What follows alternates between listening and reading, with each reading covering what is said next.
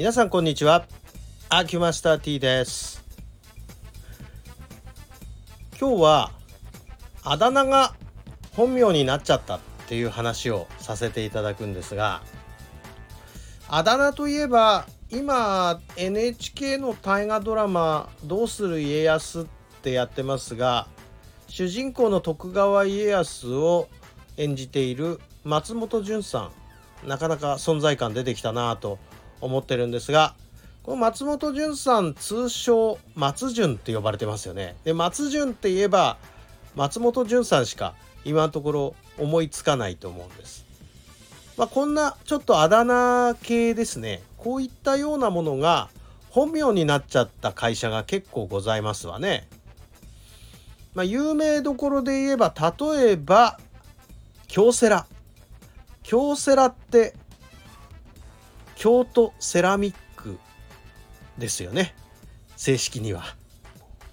それからまあ正式にはっていうか古い名前なんですか。東芝もそうですよね。東京芝浦電機ですよねあれは。東京芝浦電機略して東芝がいつの間にか東芝になっちゃったと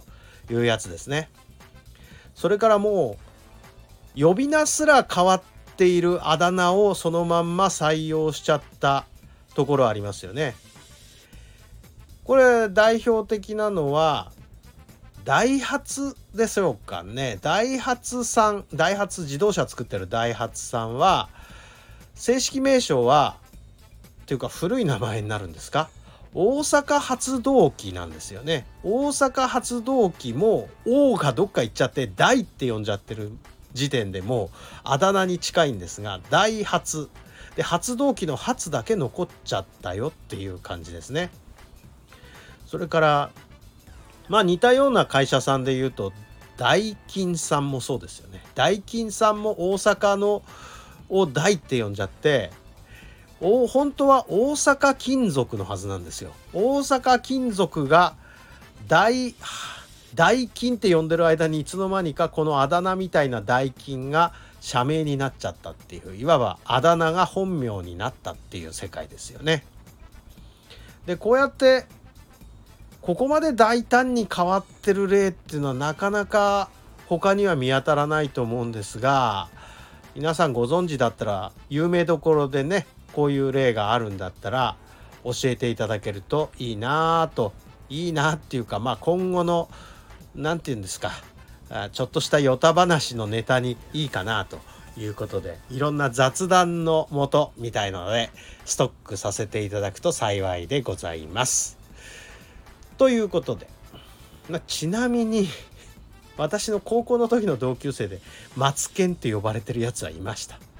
えー、マツケンマツケンっていうと松平健さんのこと思い出しちゃうんですよ。ね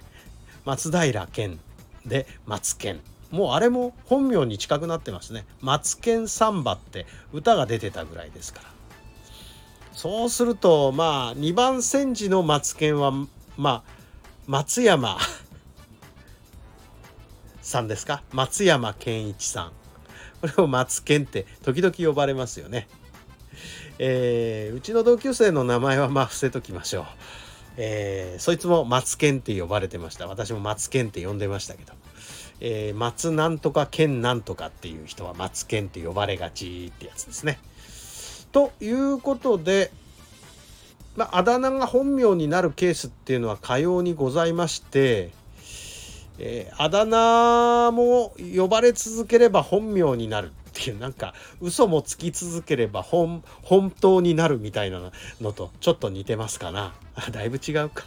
まあいいやそこのところは。ということでなんかもうあだ名が本名になったお話ということで今日はこれ患者さんとね時々する話なんですよ。ということでございます。ありがとうございました。失礼します。